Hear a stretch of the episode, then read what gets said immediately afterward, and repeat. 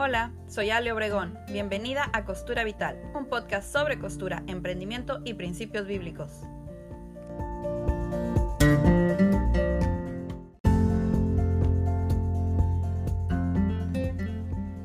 Bienvenida una vez más a Costura Vital, el podcast. Soy Ale y hoy traigo para ti una guía sobre cómo escoger la mejor máquina de coser. Si estás pensando en comenzar a coser y quieres comprar una máquina pero no sabes cuál, o ya coses y quieres comprarte otra máquina porque la que tienes ya no te sirve, este podcast es para ti. Te voy a compartir los puntos que debes de tomar en cuenta para encontrar la mejor máquina de coser para ti. Lo primero que debemos de saber es, ¿para qué la queremos? Hay un montón de máquinas en el mercado, con un montón de funciones. Por eso es importante tener claridad respecto a cuál es el uso que le vamos a dar. Por ejemplo, si lo que queremos es agarrarle la bastilla, alguna descompostura, digamos que en tu oficina o en tu área de trabajo, pues una maquinita portátil sería lo ideal, tipo la de los infomerciales que parece una grapadora y funciona con pilas, que puedes tener en un cajón, esa. Y también hay máquinas industriales grandes, pero sobre todo potentes, para quien se quiera dedicar a la confección de uniformes industriales que utilizan telas muy gruesas.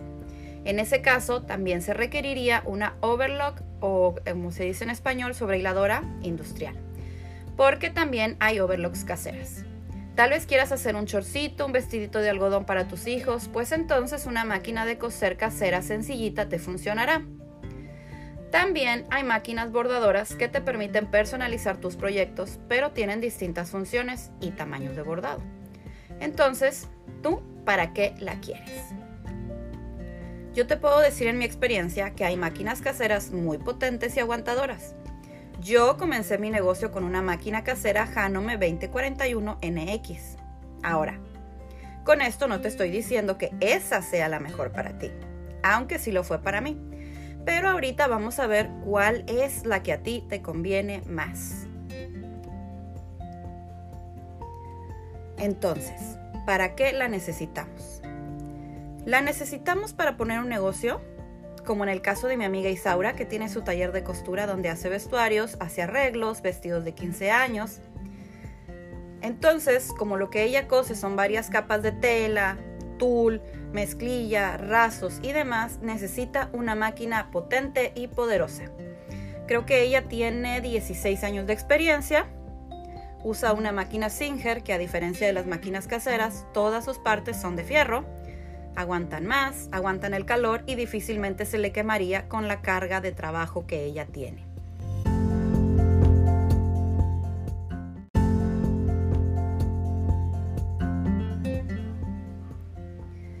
Tiene años con ella y no la ha tenido que cambiar. También utiliza una overlock industrial para los acabados y con eso tiene. Pero esas son sus necesidades. Tú puedes necesitar una máquina casera y aún dentro de la categoría de máquinas caseras hay distintas clasificaciones. Están las que son, aunque caseras, un poco más profesionales. Tienen más puntadas, salen más costosas, también están las chiquititas, como las que vende Betterware. Alguna vez también las vi en venta por televisión, que si coses así cualquier cosita y esporádicamente, pues sí te puede servir y además es muy económica. Por eso es importante saber para qué la vamos a ocupar.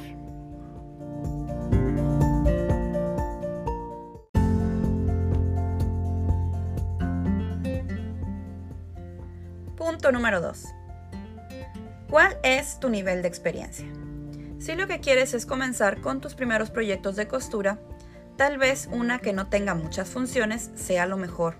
Una sencillita, económica, para ver si es lo que te gusta o no. ¿Para qué gastar en mil puntadas, incluso máquinas con softwares que instalar, etcétera, que solo te frustren en tu camino a la costura? Por otro lado, si ya tienes ese gusto por la costura y quieres agregar nuevos proyectos a tu repertorio, puedes ir viendo qué características le faltaron a tu primer máquina. Como les comentaba de mi amiga que tiene 16 años de experiencia, pues para ella una máquina industrial es fácil de manejar. pero sobre todo práctica, porque le puede meter velocidad a 20 vestuarios y sacar el trabajo en unos pocos días. A diferencia de una máquina casera. Pero esto no siempre fue así. Alguna vez también batalló con una maquinita casera que a cada rato se le descomponía por el uso excesivo que le daba. Pero como ya les había comentado anteriormente, no todo es corte y confección. También pueden dedicarse a la costura creativa, como en mi caso, que tuve mi negocio de Gire Creaciones, donde hacía pañaleras, canastitas, portapañales, cambiadores y demás. Y pues fue con esa máquina Hanome que les comento, 15 años con esa máquina. La verdad que me ha salido buenísima, pero también tengo una máquina bordadora porque me parecía importante como parte de lo que mi negocio ofrecía, que eran artículos personalizados pues poder bordar detalles para mis clientes era un extra. Lo que me lleva al punto número 3. ¿Quieres una máquina que sea manual, digital o computarizada? Aunque obviamente todas las máquinas pues ya usan electricidad, al decir manual me refiero a sus botones. Que tú tienes que mover palancas y girar perillas para escoger el largo de puntada o tipo de puntada, etc mientras que las digitales son de botones e incluso hacen el ojal en automático, mientras que las computarizadas pues pueden ser las bordadoras que hacen todo solas o cosen y rematan y cortan el hilo en automático, sin pedal, que tienen softwares, tarjetas de memoria, etc. Lo que se tiene que considerar en estos casos va desde tu paciencia para lidiar con la tecnología hasta los picos de voltaje en tu ciudad. El punto número 4 muy importante, nuestro presupuesto. ¿Para qué nos alcanza? ¿Cuánto podemos invertir? Pero sobre todo, ¿cuánto es necesario gastar? Porque recuerden que no es lo mismo gasto que inversión. Puede ser que tengamos, vamos a decir, 10 mil pesos mexicanos, más o menos 500 dólares, para una máquina pero ¿para qué me voy a comprar una máquina de 10 mil pesos si realmente no necesito tanto? O bien, solo tengo 1.500 pesos mexicanos, 30 dólares aproximadamente, y no me alcanza para una máquina casera de buena calidad.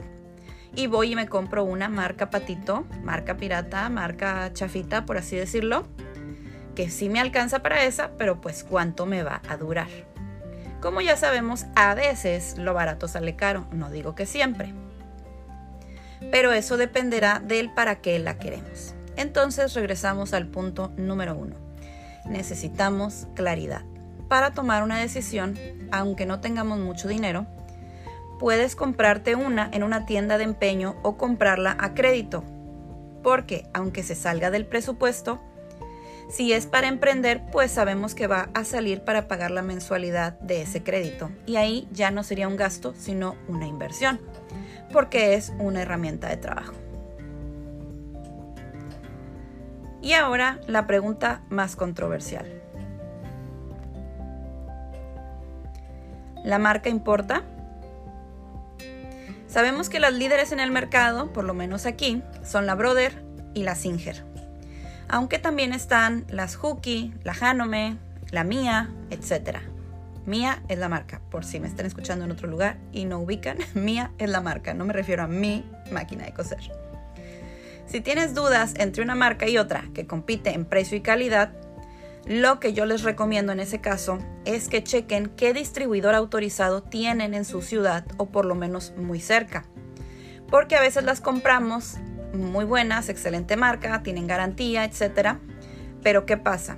Que no es lo mismo que te pidan que la mandes por paquetería al distribuidor en otra ciudad y esperar que te la manden de vuelta, pagar envío, etcétera, a que la distribuidora esté en tu ciudad. Porque además de que puedes llevarla por garantía, pues puedes llevarla regularmente a sus servicios, ya sabes, alineación y balanceo. te la entregan de uno a tres días, también si necesitas accesorios extras o cambiar alguna pieza rota o descompuesta. Entonces ese yo creo que es un punto muy importante a la hora de escoger la marca. El punto número 6. Los detalles que debe de tener. Por ejemplo, a mí me gustan con ensartador automático para no batallar a la hora de meter el hilo. En caso de que esto sea importante para ti. Si coses, por ejemplo, mucho o te llega la noche para no cansar tanto la vista pues esto ayuda mucho. O como a mí, que ya con la edad ya no quieres batallar. O por el contrario, estás muy joven, la usas poco o solo cambias el hilo cuando se acaba el carrete, pues no necesitas esa característica en especial para escoger máquina. El alto del prensatelas. Esto dependerá de la cantidad de capas de tela que le metas o si coserás manta bondeada, guata, etc. Algo que le dé mucho volumen a la costura. Mi, mi máquina sí tiene una como doble altura, ya sabes, subes el prensatelas, bajas el prensatelas, pero hay una tercera opción que es subirlo todavía más, cosa que no todas las máquinas tienen. Eso también es, hay que checarlo. Doble porta hilo para coser puntadas con aguja doble en caso de que, por ejemplo, quieras coser eh, telas elásticas, pues necesitas un doble porta hilo para no estar batallando a la hora de que le pongas una aguja doble.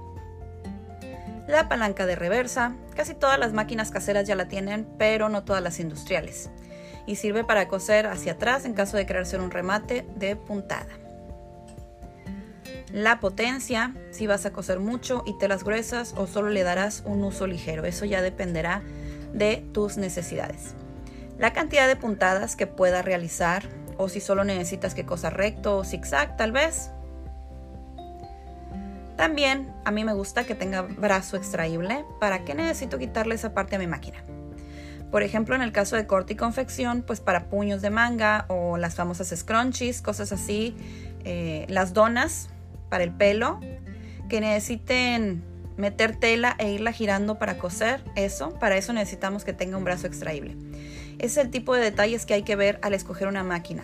Lo que buscamos siempre va a ser simplificar y tener todo lo que necesitamos en una sola máquina. Punto número 7 accesorios. ¿Qué necesitamos? Si es que lo necesitamos. Esto es importante porque si compras la máquina usada, puede ser que ya no traiga tantos accesorios. ¿Como cuáles? Por ejemplo, pues pies extra, el pie para cierre o para colchado, etc. El pie para hacer ojales, que si el desarmador, la aguja extra, la doble aguja, los carretitos, las bobinitas, el aceite para lubricar la máquina o la brochita para limpiar, etc. Igual lo puedes conseguir después por separado o tal vez es tu segunda máquina y todo eso ya lo tienes ahí en tu casa.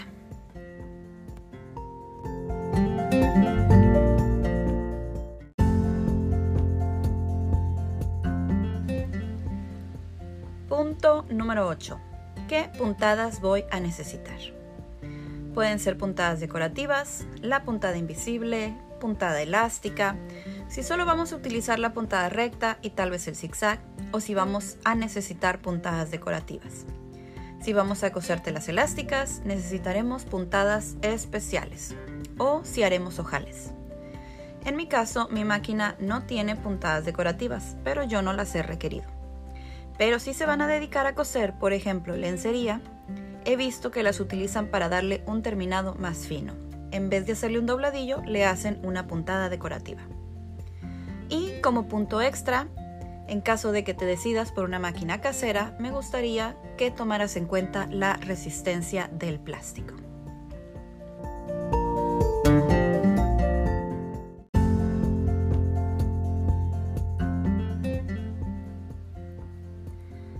Si por ejemplo la vas a estar moviendo, porque obviamente una máquina casera ocupa menos espacio, tal vez podemos comenzar a coser en el comedor y después llevarla a guardar a algún armario, pues la vamos a estar poniendo y quitando o incluso podemos llevárnosla a algún lado, a lo mejor en una oficina, en un taller y después de regreso a la casa, pues queremos que tenga un plástico muy resistente, que aguante algún golpecillo que pudiera llegar a sufrir nuestra pobre máquina con tantas idas y venidas. En fin, lo que realmente queremos es no complicarnos. Usar una máquina que no nos va a estar fallando muy seguido, que se adecue a nuestras necesidades de uso, de transporte, en general todas las necesidades que te acabo de compartir y que podamos sacarle el mayor jugo posible a la máquina no batallar y que tenga un manejo sencillo, pero siempre adecuado a nuestras necesidades. Espero que esta guía te sirva para escoger la mejor máquina de coser. Y recuerda que la clave es tener claridad.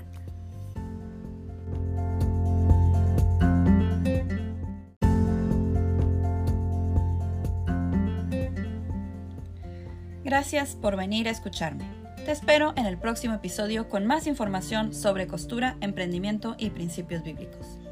Si quieres estar en contacto conmigo, sígueme en Instagram como Costura Vital o en Facebook me encuentras como Ale Obregón Costura Vital.